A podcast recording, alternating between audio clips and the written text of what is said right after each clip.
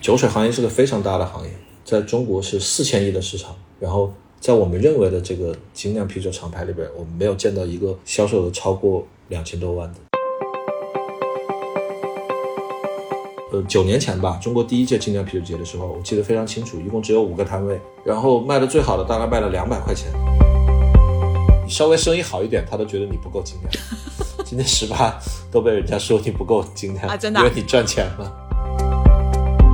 酒跟食物，它本来就在一起。美国或者欧洲的那些，哪怕是英国的那些酒馆，它一定是有吃的在里边，这是人性的需求。你把这些吃的挪开了，难道你就更纯粹吗？比如说，在美国，你去酒吧里边喝一杯精酿啤酒，大概它的价格在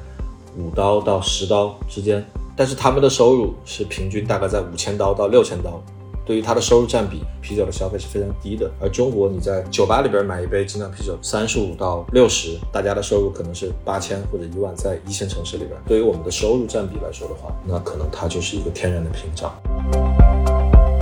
我个人是对资本是有一定抗拒心理的。如果一旦资本的逐利占据了主导的时候，那么你做产品的初衷就发生了变化。我们并没有觉得所谓的工业啤酒它不好，而是它单一，所以不好。就是我去任何地方只能喝到这个东西，它就是因为资本。但是这个行业的根本来说就是多元，才是最妙的。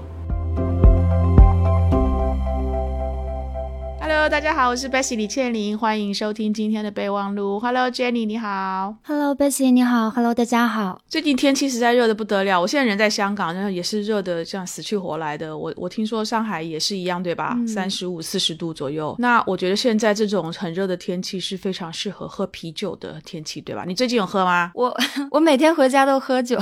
因为真的太热了，而且就是觉得下班回家就是应该需要一点乙醇拯救我一下，这样。哦，真的、啊，所以你还是啤酒的重度使用消费者哦。嗯，就是我很喜欢喝酒，但是我觉得我是那种专业人士最讨厌的那种喜欢喝酒的人。就是我选啤酒也好，或者选其他酒也好，我唯一的标准就是我希望它是酸酸甜甜的，就是我喜欢喝小甜酒。然后就是我对那些所有专业的东西都不是很讲究，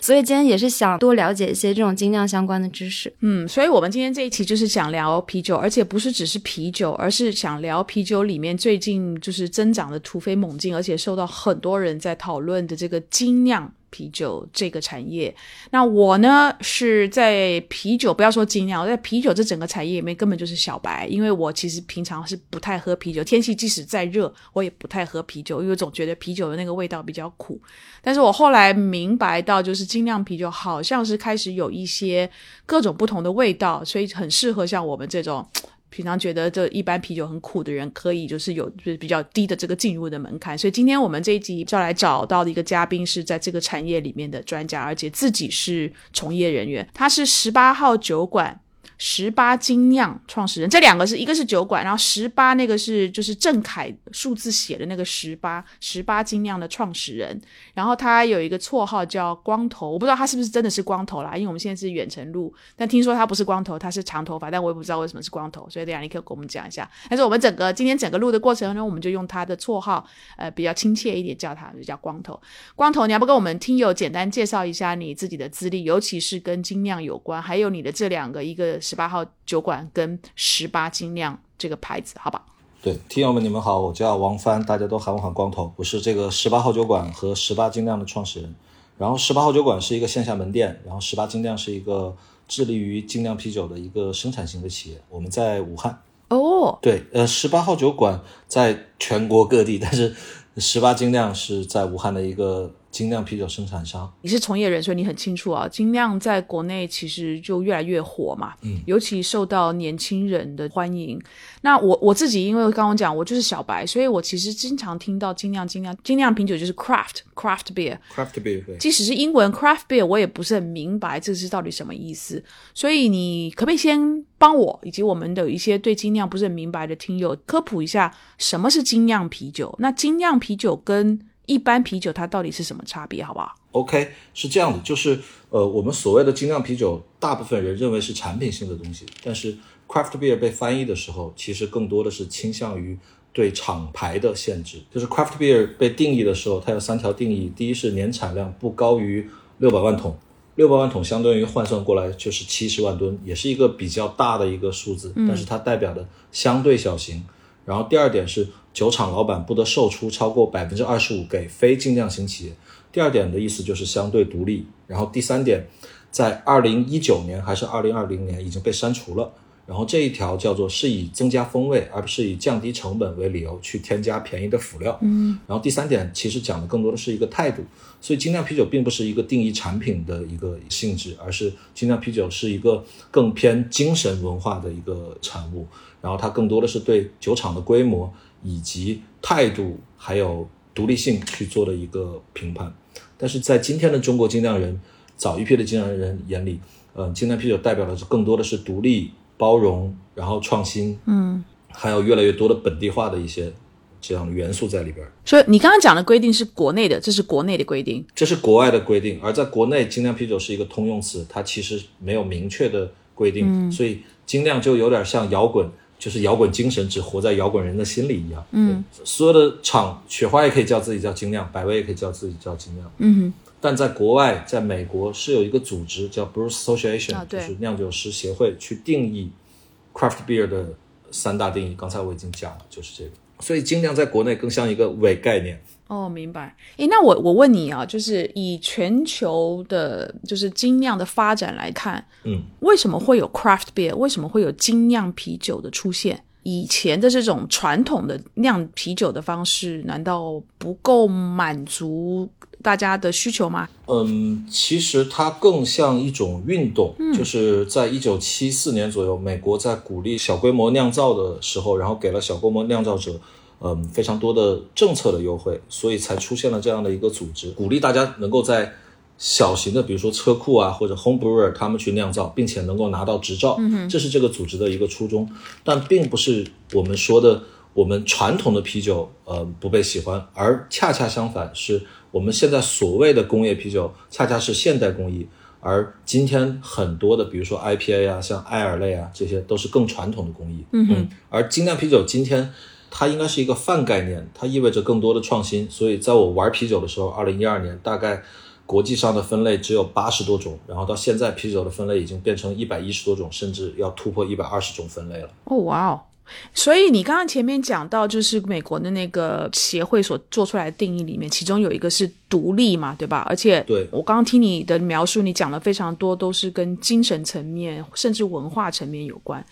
所以那是不是代表他在酝酿啤酒的过程当中，他用的原料里头就会有一些跟传统的啤酒酝酿的过程当中的原料有不一样的地方？其实今天精酿啤酒的域很宽，然后传统啤酒只有四大定义，就是水、麦芽、酵母，嗯，然后啤酒花。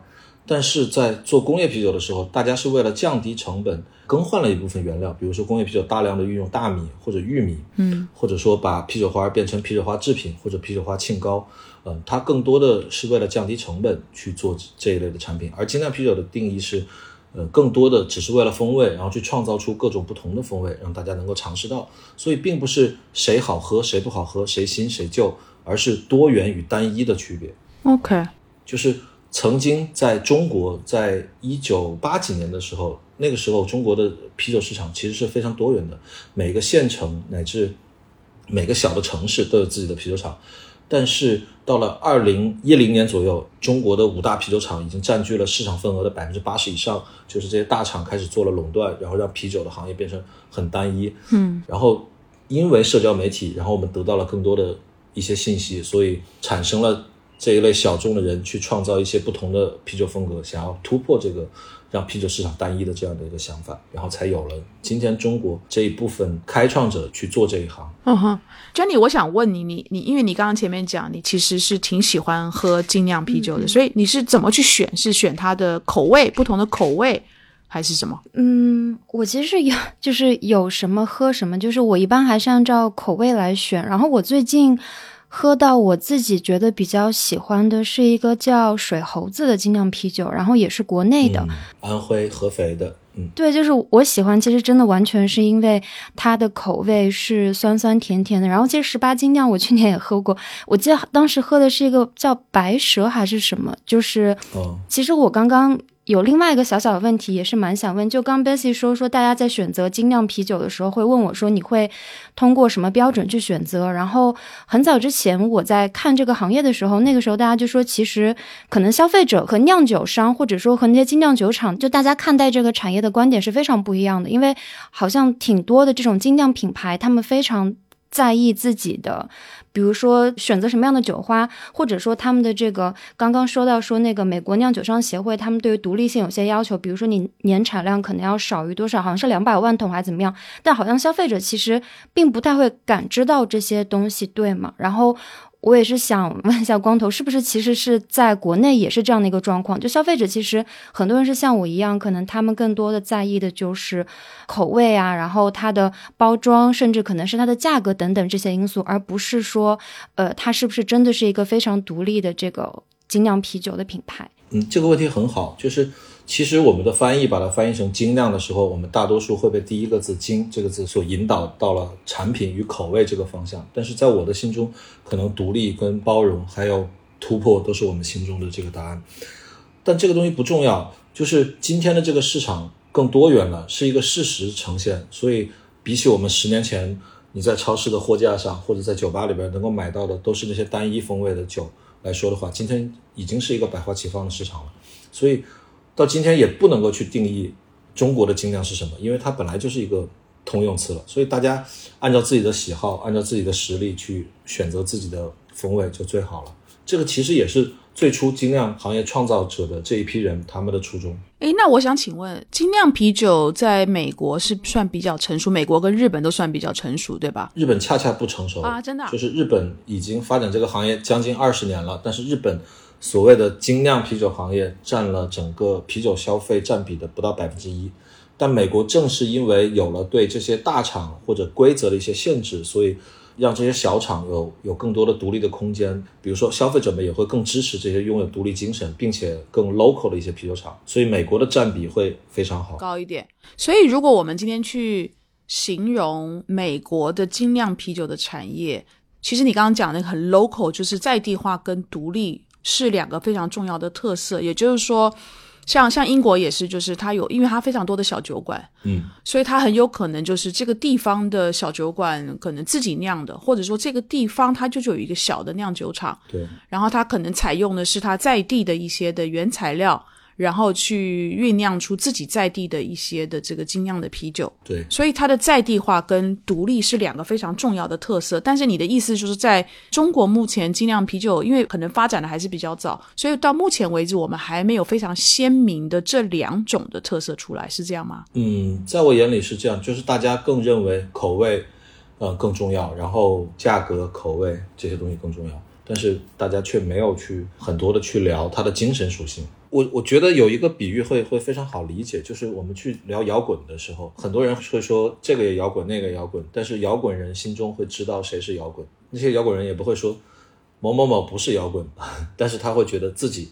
很摇滚，对吗？他就更像精神属性的东西，他并不是说这个歌曲的曲风是摇滚，所以他就摇滚了。所以，所以你的十八斤酿的精神，如果你要讲给。你的消费者跟你的听友听的话，你会怎么形容这个精神的精髓是什么？就是我们在独立与创新这一块做的非常的多，我们会做很多在地化的文化输出。比方说我们在疫情期间，我们会出一款叫武汉加哈子油的产品，嗯，然后现在我们的一些主打产品，比如说跳东湖，就是武汉的一个青年文化运动，嗯，然后包括一些风味上面，我们是第一个在国内做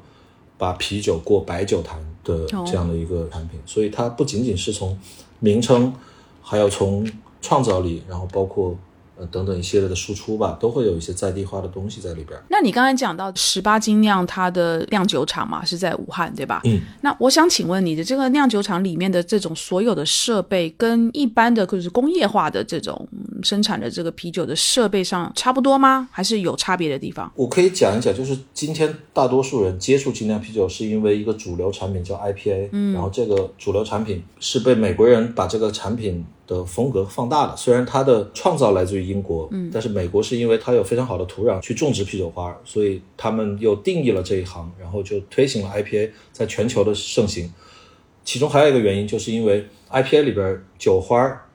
它是一个天然的防腐剂，所以对于那些佳酿爱好者来说的话，投入大量的酒花可以让你的啤酒不至于那么的难喝或者坏掉。所以它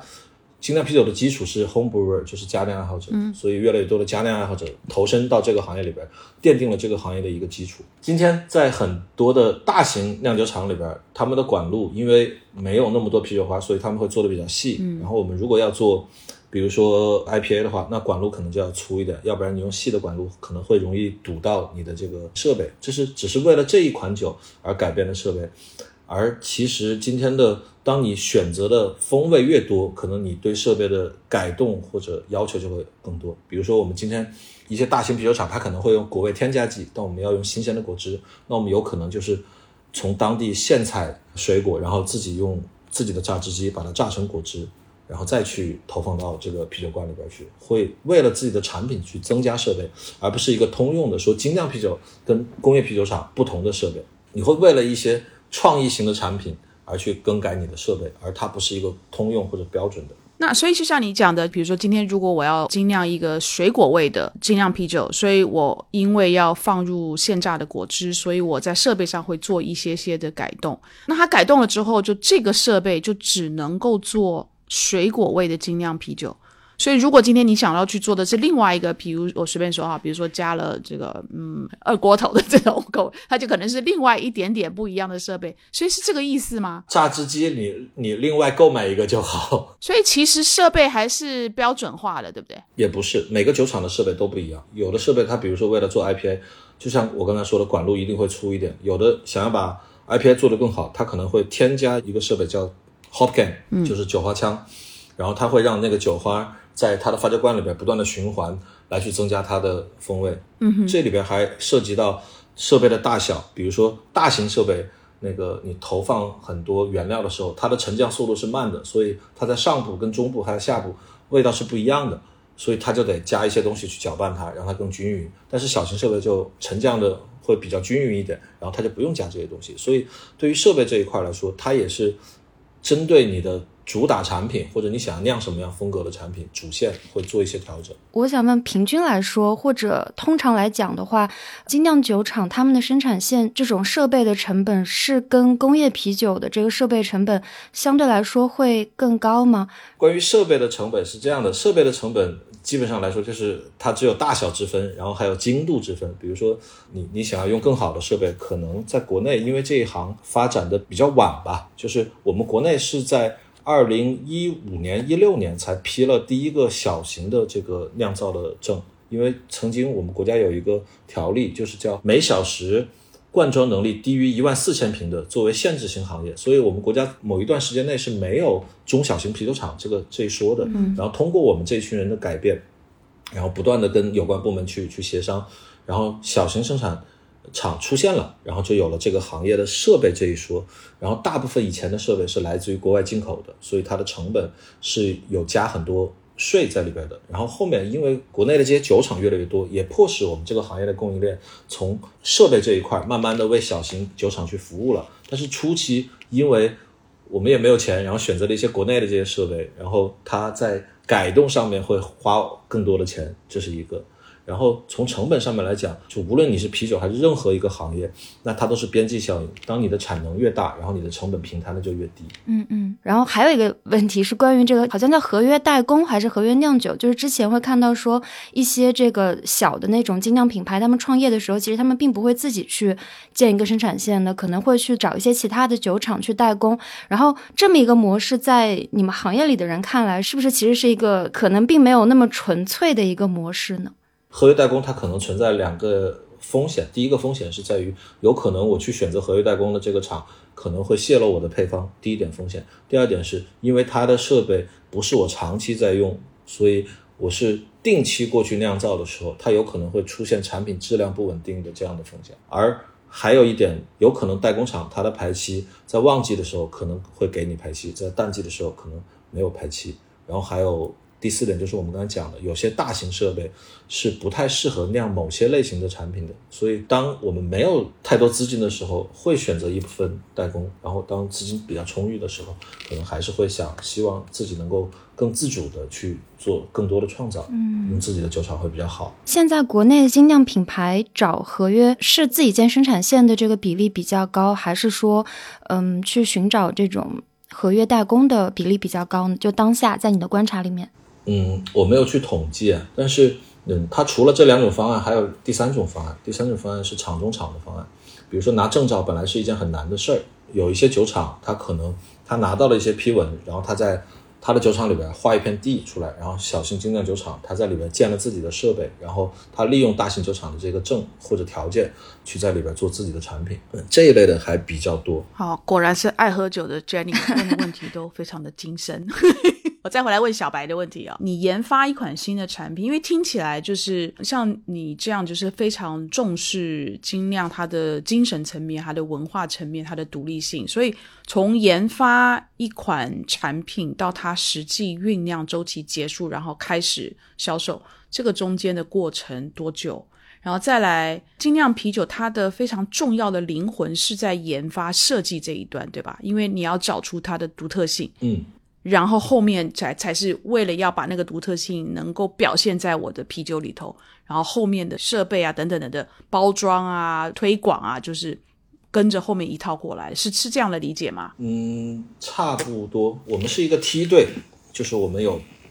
六名酿酒师，然后我们有加酿的设备，五十升的设备，然后有一百五十升的设备。加酿设备就是让六名酿酒师，我们规定的是每个人必须得出四款产品，嗯，也就是说我们每个月至少有二十四款新的品种，然后让大家自由发挥，嗯，freestyle 去做，然后这个里边我们会内部评选，然后主酿酒师会带着品鉴师过去喝这些酒，然后觉得哎质量还不错，然后他们会描述他们的想法跟这些风味，然后做的比较好的前面四到六名，那我们会给他一百五十升的设备去酿制。他们的独立的小产品，那这部分产品会作为小样投放给我们的客户群，然后包括我们的公司内部的员工。然后如果这一批又过了的话，那我们可能再会升到一吨左右的设备，然后它是在我们一个一个店里边再去酿造。然后在这个里边，大家可能就从某种意义上面来说，它就应该是面试了。但是这个时候它是没有包装的，它大部分是生啤限量，直接给到店里边的客户，给他们去尝试，让他们觉得很好。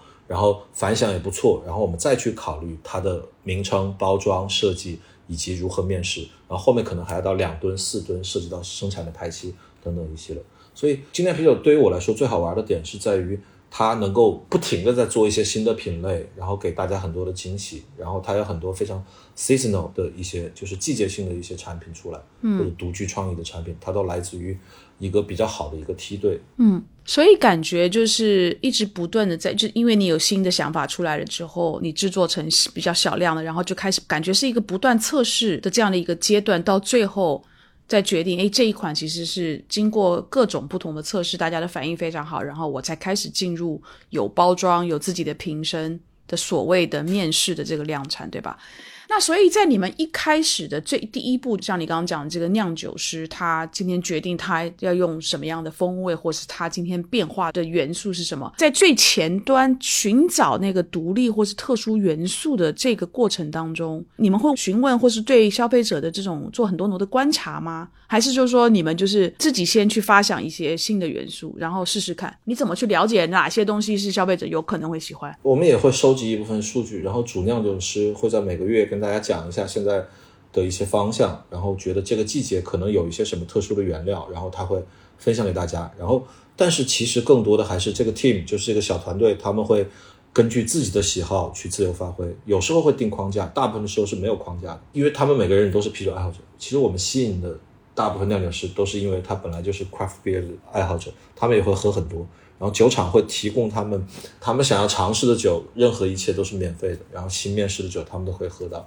他们可以喝到那些以后，他会产生一些想法，我要怎么优化它，或者说我现在有一些什么样的 idea 放到我的啤酒里边去。OK，那所以我接下来就想问精酿啤酒的价格了。因为如果既然有这么多的变化，然后这每一个变化，它的每一个要放入啤酒里头的，不管是风味啊，或者是其他的这个元素，都因每一个不同的精酿啤酒而异嘛。那所以精酿啤酒的价格普遍来讲是比一般传统的工业化的这种啤酒要贵的喽。嗯，当然是。而且它的定价，它可能它就没有一个所谓的算公式，或它没有办法去做分类，对不对？因为它的花样实在太多了。对，就像你去买衣服一样，是 它没有办法定义这个衣服应该是多少区间里边，有可能用一样的面料，但是这个是独立设计师品牌有一些设计，它可能会贵一点。嗯，有时候你也会为品牌买单，你也会为。设计买单最初级的可能就是你为它是丝的还是棉的，所以你认为消费者是愿意为精酿的一些特殊性而付多一点的成本？其实，在中国的消费者并没有大部分的去认可这一点，但是在国外的大家，如果你说你是 local 的，他可能会多付一点钱。嗯，你如果设计感好一点，或者你独具创意，他愿意去为一些奇怪的东西多付钱。但是我们国家可能更多的还是为。在初级阶段，为产品品质去评判它好与坏，去选择他认为性价比高的产品。就像你，如果你吃两千块钱一位的日料，你可能讲的更多的是体验感，而不是单纯的去讲食材。但是你如果要吃一百块钱的自助餐，你会讲它要不要划算。所以它是分阶段的，在我眼里。但我也可以就这个价格的问题去展开聊一下，就是为什么国内的精酿啤酒，呃，可能会偏贵。刚才除了我们讲。边际效应以外，还有另外有几个对于国内来说很难的几个点。第一个是在我们做 IPA 这一类的产品的时候，我们要使用大量的啤酒花，而啤酒花在中国也有啤酒花的产地吧，但是这些啤酒花大部分是为了以前的传统的这些呃啤酒厂去做的，而传统啤酒厂它的工艺大部分是叫美式淡色拉格吧，这个风味，所以它里边用的很多的都是一些苦香有一点，但是花香味道。或者水果风味比较少的这些啤酒花，然后他们的收购价格都非常便宜，因为产业足够大嘛。但我们所认为的好的 IPA，那么已经被定义了。那它的原料主要来自于美国或者新西兰。那这些啤酒花过来的时候，它是会被做成啤酒花颗粒。如果用鲜花的话，那么它的运输成本，包括它的包装成本就会非常非常的高，又需要冷链运输。然后如果用他们的这些产品的话，我们国家对于啤酒花它收的税是非常高的，嗯，而进口啤酒过来是零关税，而进口麦芽或者原料这样过来是非常高的税，而我们的消费者认为国产的酒不能够比进口的卖的贵，而进口的那些品牌呢，因为他们已经成熟了，所以他们的产能非常大，它的边际效应导致他们的生产成本相对比较低，会让我们的利润空间更小，这是国内现在这一批。精酿啤酒从业者面临的一个困境。哇，那怎么办呢？怎么往下继续发展？我不知道，可能只有慢慢的一点点的做，然后让我们的边际效应变大，然后更多的消费者支持 local 的一些原料的时候，可能我们才能够把价格拉下来。如果大家只认为那样的风味或者那样的啤酒花的风味才是标准的好的产品，那我们在这一块可能在原料供给端口或者在价格这个端口就本来就输了一步了。那你有发现一线城市跟低线城市在这方面有比较大的差别吗？就是说一线城市的消费者他是比较愿意付出成本去喝在地的精酿啤酒。我觉得是有，但是大部分还是场景化的消费，就是他更多的是在。在酒吧里边，他愿意，但是他如果回家的时候，他会发现这些他所想要喝的这些酒，在渠道上面并没有做的那么好，因为渠道成本也会非常高。嗯，其实这个问题在美国也是一样的，就是你可能在超市里边能够买到的，更多的还是一些品牌做的比较大，然后商业运营做的比较好的一些品牌。嗯哼。但我们中国还有一些困境，就是如果你在渠道里边去买的话，比如说餐饮渠道或者像商超渠道的话，就是你可以听得到说。我给一个商家进场费，然后他只会卖我的酒，对不对？嗯，就是有这样的情况发生，这是大厂才有实力去做的，而你没有听到过一个小型精酿厂牌说，我给你进场费，你只能卖我的酒，而很多好的渠道都已经被这些大型酒厂给给占据了。但是在欧洲或者在美国是没有这样事情的，就是你不能够说我通过他们叫做以贿赂的方式，然后让你这边只卖我的酒，他就是用反垄断法来去控制这一切。嗯，所以我们还是有挺多的困境的。嗯，但是中国不能够用一个单一市场的角度去考虑，这是我个人的一个看法。就是你的一线城市跟三线城市或者县城，它完全是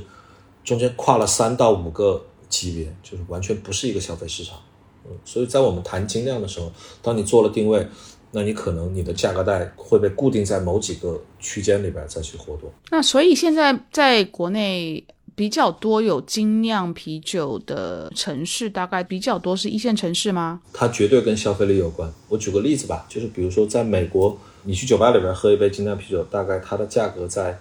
五刀到十刀之间，在这个价格区间，然后它可能还加一些 tips 什么的，然后可能就是在增加百分之二十，加一块到两块钱吧，就六块到十二块之间，这是你喝所谓的精酿啤酒的这个价格。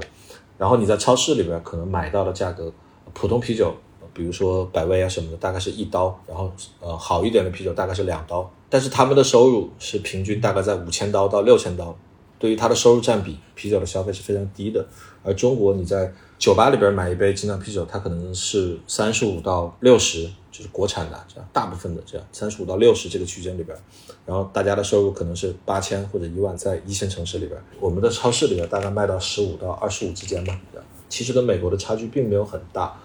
但是对于我们的收入占比来说的话，那可能它就是一个天然的屏障在这里。嗯哼，那所以精酿啤酒绝大部分的饮用的场景都就是在线下，在餐饮行业里面，对不对？酒吧、餐厅里头。嗯，我不认为它叫精酿啤酒行业，我认为是啤酒，它就是叫即饮市场。就是你会想一想，你想喝啤酒的时候，你会不会说我今天点个外卖，三天之后送过来，或者一天之后送过来，我去喝？或者在家里边喝的时候是不是比较少？然后大部分是在社交场所去喝它，比如说餐厅或者酒吧。但是今天，因为我们的第三方物流做得越来越好了，然后如果能够在一个小时内能够让啤酒像吃的一样送到你的餐桌或者到你的家里边来，那可能这个市场又会在变化。这一年左右，我们发现第三方物流打通了以后。呃，线上这一块也在增长，那这对精酿啤酒是一个机会吗？你觉得？对所有的啤酒从业者都是机会。其实，在中国我没有觉得有特别深的限制，说你是精酿或者不是精酿，因为百威收购了鹅岛，它在美国没有人认为鹅岛是精酿啤酒，但是鹅岛在中国就是以精酿啤酒为宣传点去宣传的。但我们能够说它是精酿或者不是精酿吗？我们没有办法去评判这件事儿。它并不是说。因为第三方物流，所以精酿受益，所以工业啤酒不受益。我觉得是全行业受益，只不过你可以通过自己的消费力来去选择不同的产品。OK，对于像小型的这种精酿啤酒的品牌，那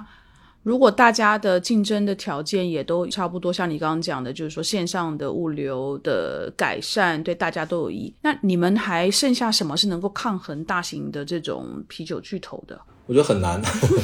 非常难。就是我所知道的，我认为具有我刚才说的那几个特性的厂牌，据我所知，大家的销售量在啤酒行业里面是非常非常低的。反倒是标着精酿，然后卖的产品，包括它的独立性都没有的这些厂家啊，甚至是一个你不知名的一个一个小厂，但是它可能卖一个原材料成本很低的东西，因为它的价格便宜，它在餐饮市场走得很好。它可能量比我们大很多很多，就我知道的国内的所谓的头部独立的这些品牌，都在一千吨以内销量。一千吨算是小的，对吧？很小，就是年销售额不超过两千万吧，就是一千多万。整个行业，酒水行业是个非常大的行业，在中国是四千亿的市场。然后在我们认为的这个精酿啤酒厂牌里边，我们没有见到一个销售额超过两千多万的，就是在我们眼里小众的这个行业。因为我没有办法去界定谁谁谁是或者谁不是。嗯哼，我们今天不能够说海底捞的啤酒是精酿或者不是精酿。如果把它们加进来，那这个数字是非常庞大的数字。那如果一个一年这个营业额能够做到，比如说两千万的这样的一个独立的这种品牌，它两千万里面它的比如说获利率大概是多少呢？它会比正常制造业稍微高一点，百分之十到百分之十五，最高不超过百分之二十。因为就是在这一批人眼里。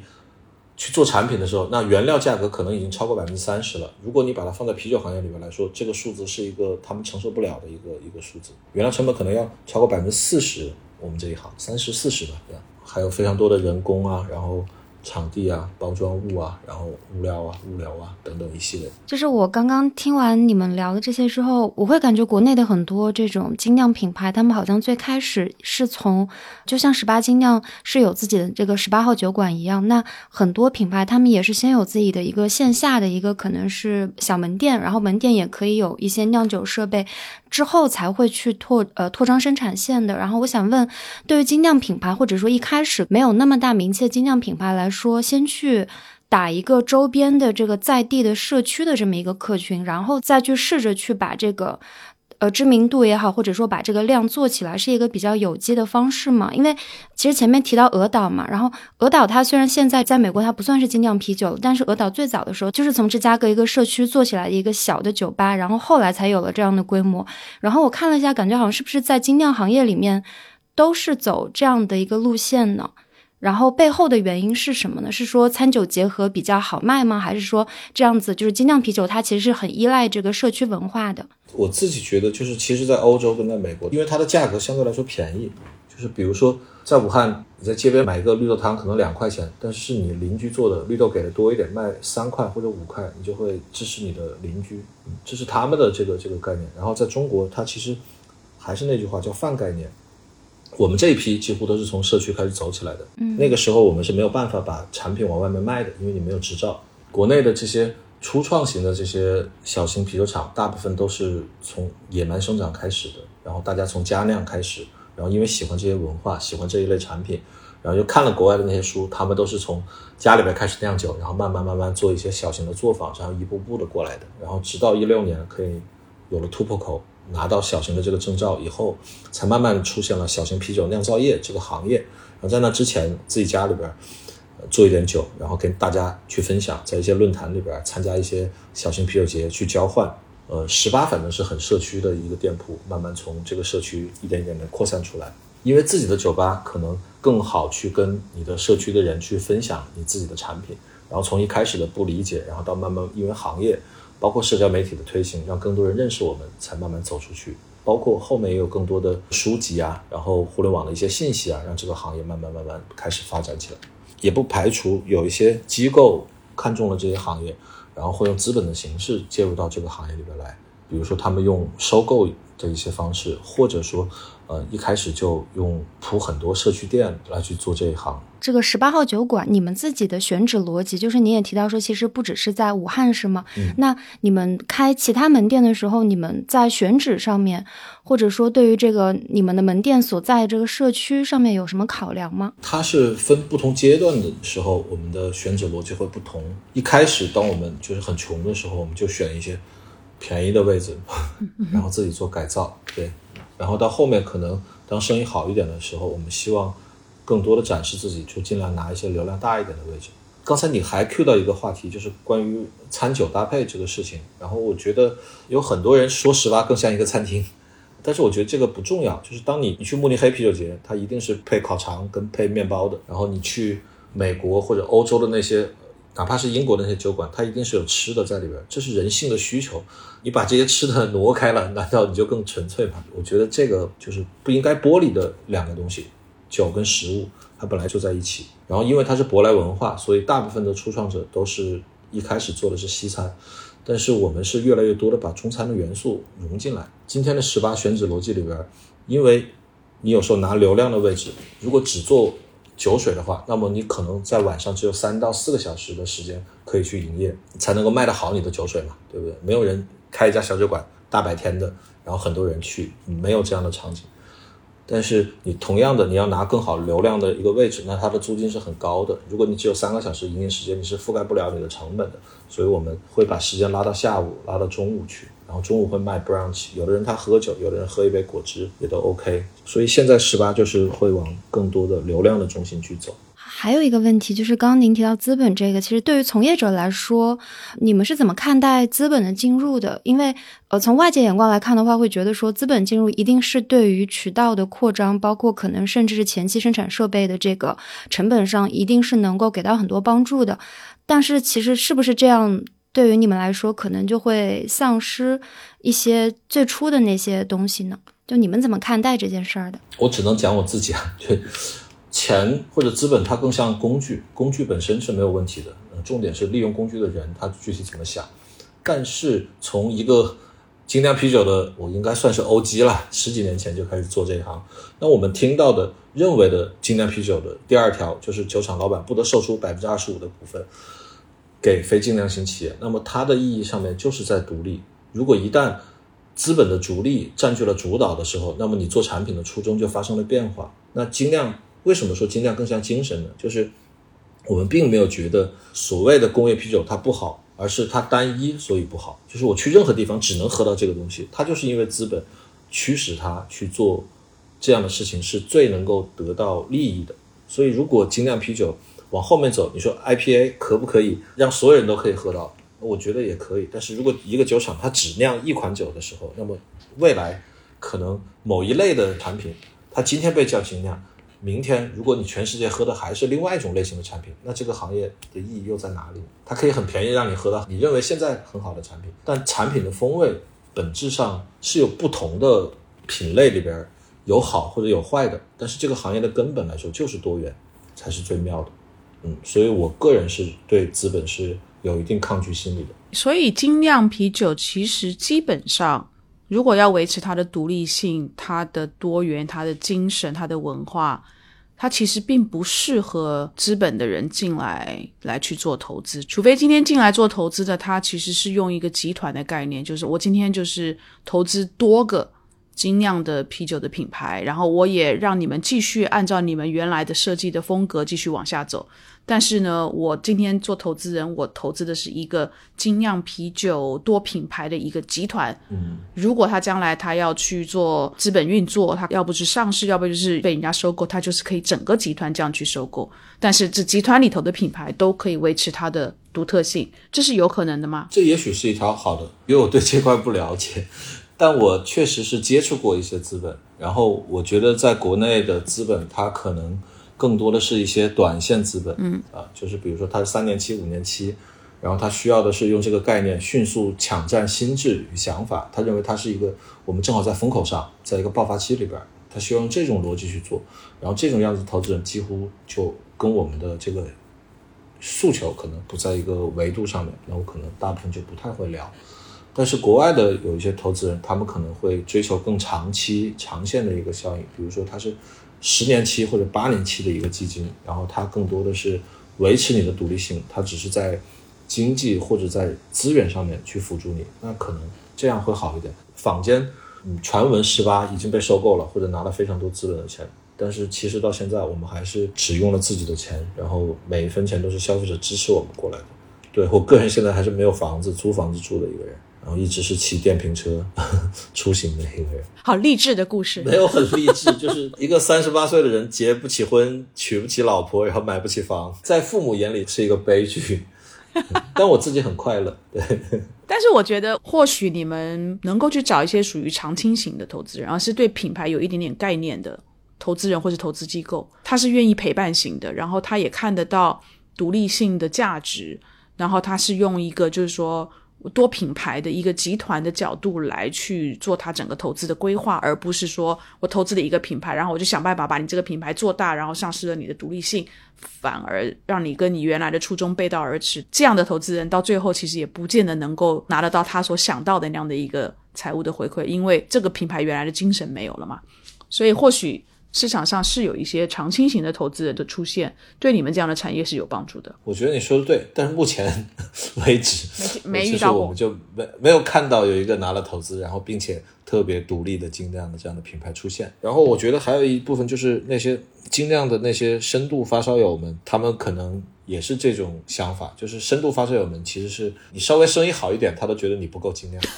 今天十八都被人家说你不够精酿啊，真的，因为你赚钱了就不够独立啦，不会吧？他不是觉得你不够独立，他觉得你赚了钱，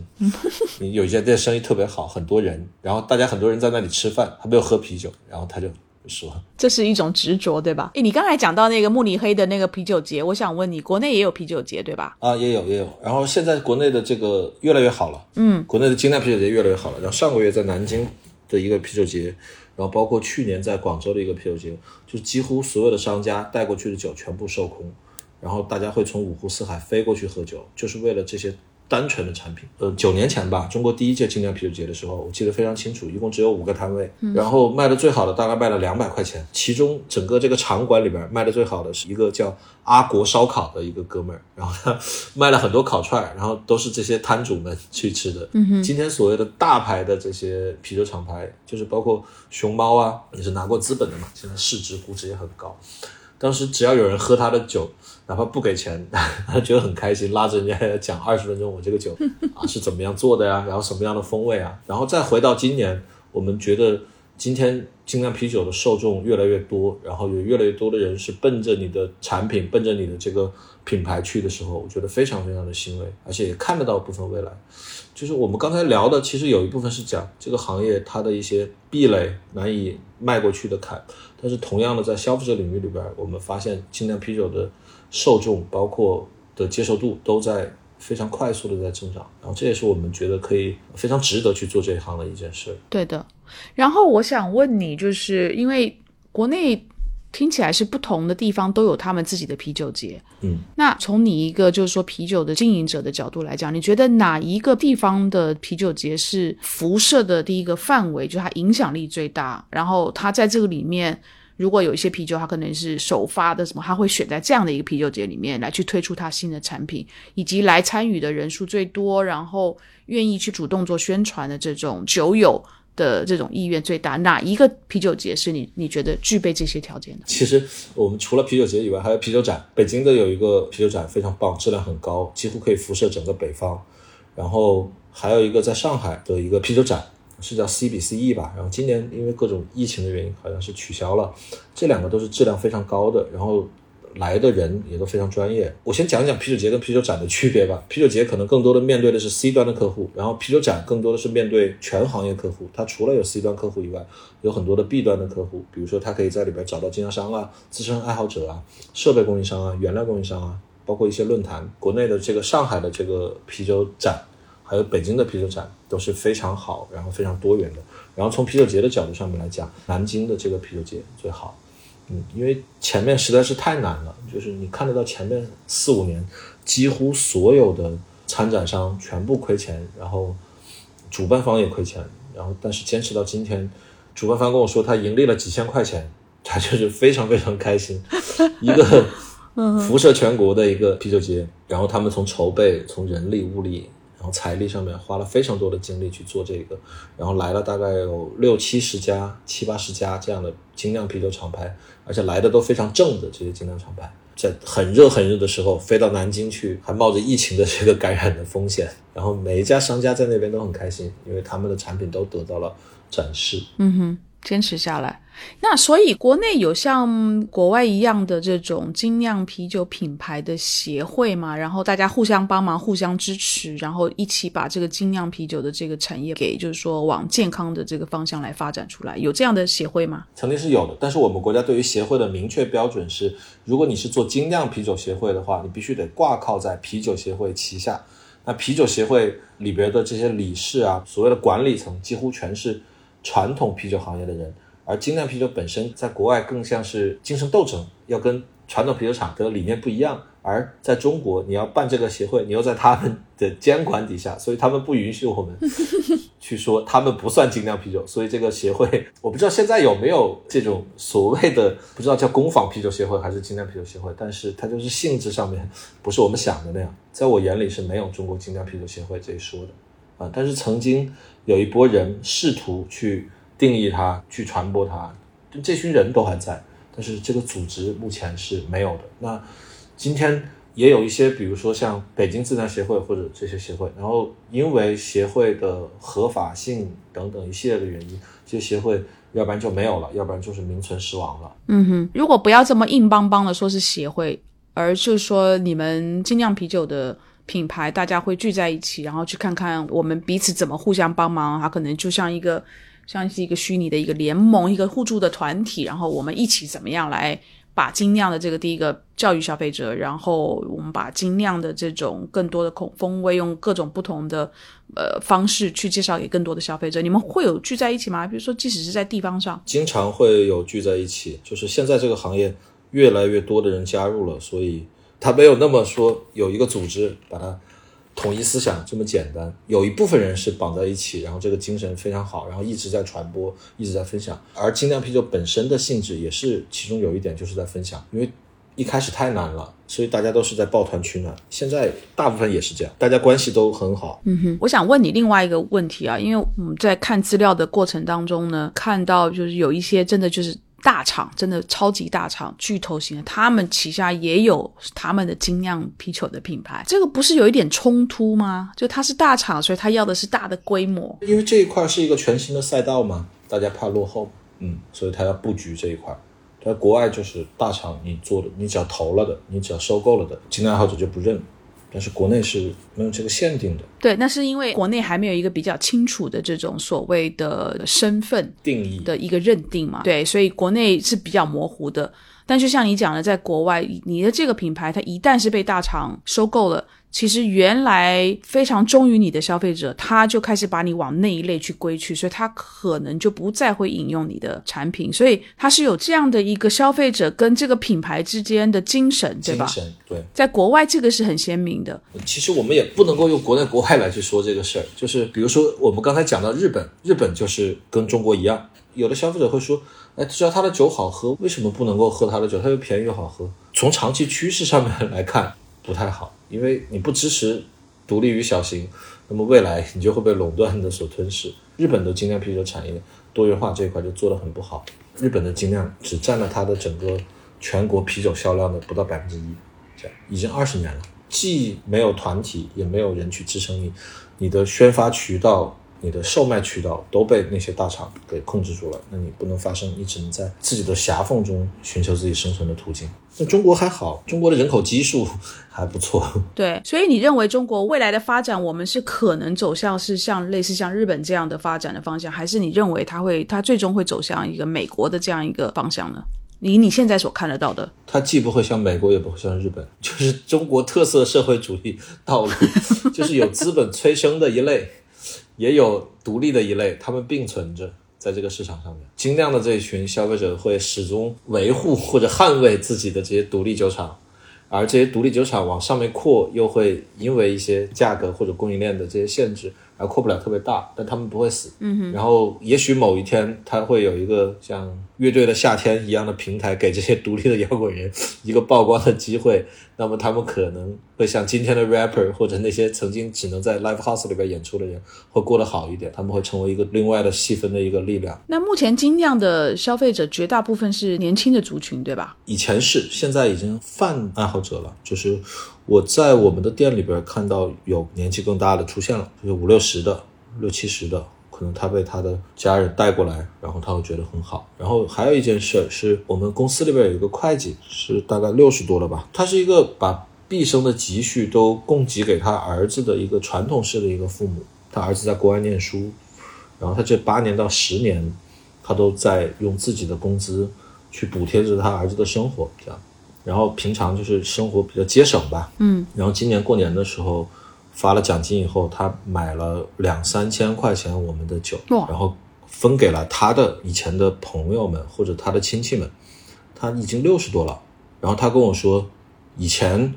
有时候我们公司发酒给员工的时候，他也分给他们的那些朋友过。那以前他们会说啊，这个很苦，那个很难喝，但是今天他说。他的那些朋友们都在问他购买渠道，然后跟他聊风味。曾经我们在聊我们的品牌，就是想十八嘛，因为我们希望他永远年轻，然后能够给更多年轻人提供产品。然后他很不高兴，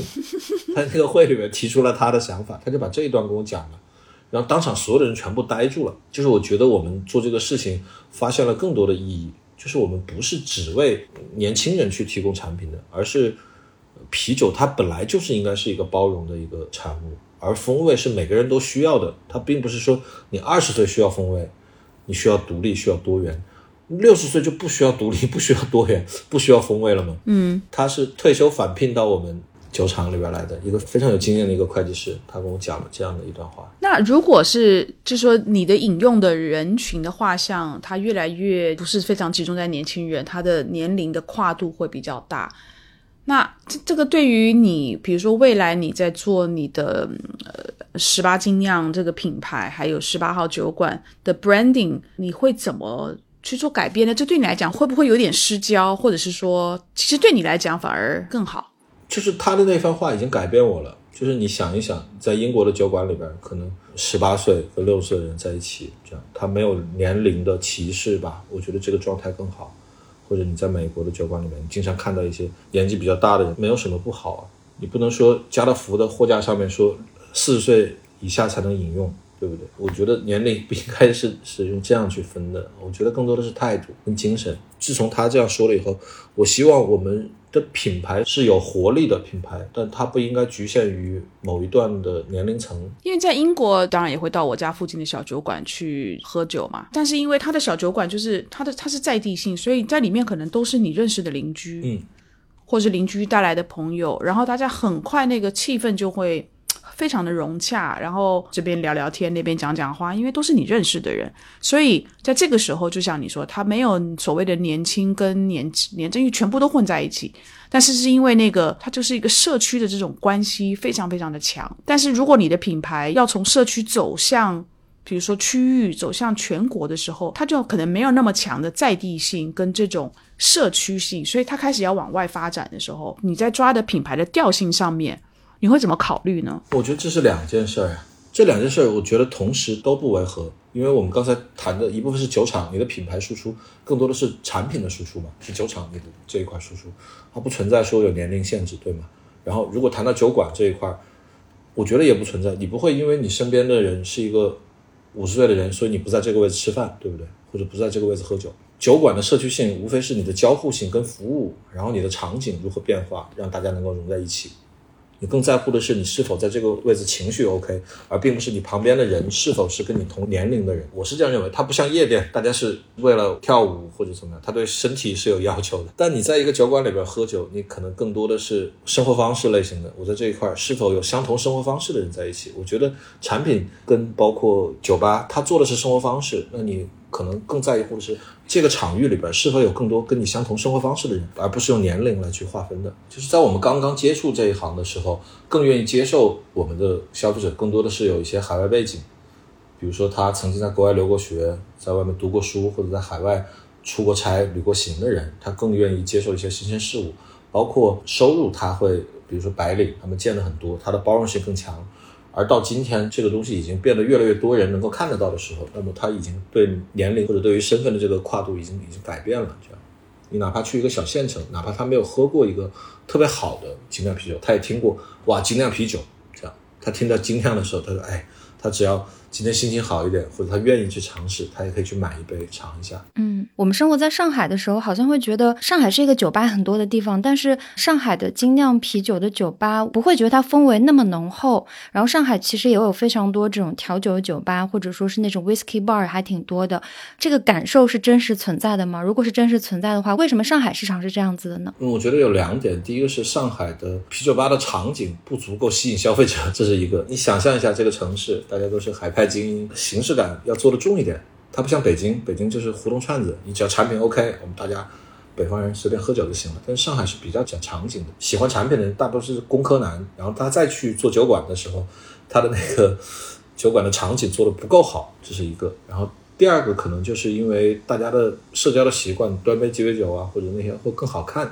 然后端杯啤酒的时候，大家觉得也没有那么 fashion 吧。但这个改变已经越来越好了，对，越来越好了。就是啤酒吧越来越多，然后大家也会越来越 chill 的去，就轻松的去享受啤酒。你看公路商店就知道了，它也是新的一类消费场景了。上海以前有一个门店叫啤酒阿姨，我不知道你有没有听说过。我知道，它就是以前的公路商店。呃，对对对，然后啤酒阿姨后来其实做的还不错。就我第一次去啤酒阿姨的时候，确实是那个阿姨和她的另一半在这边经营。但是后来我发现他们开了其他的门店，就是业务做大了。然后后来我又发现公路商店其实是类似的模式，就他们是更像是一个经销的渠道，但它其实不太会提供非常多的场景，就店里没有那么多地方给。你喝的，你可能周边的居民会过去，下班回家的时候，你会顺路过去买两瓶你没喝过的这种精酿啤酒，然后回家喝一下。我觉得这个好像在上海是一个成立的一个业态。对，大家收入到了嘛。然后还有一点就是，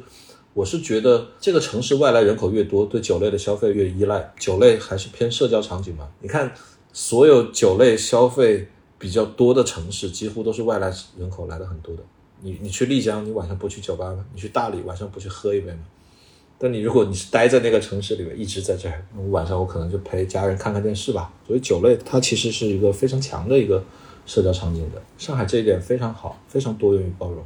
你各种各样的人都可以在这个位置找到自己所想要的东西。那精酿如果是上海跟北京这两个城市比起来，在发展的前景上，哪一个你觉得会比较适合精酿的发展？从目前的数据来讲，北京远超上海，无论是精酿啤酒吧的数量、精酿爱好者、消费额度等等一系列，北京完胜。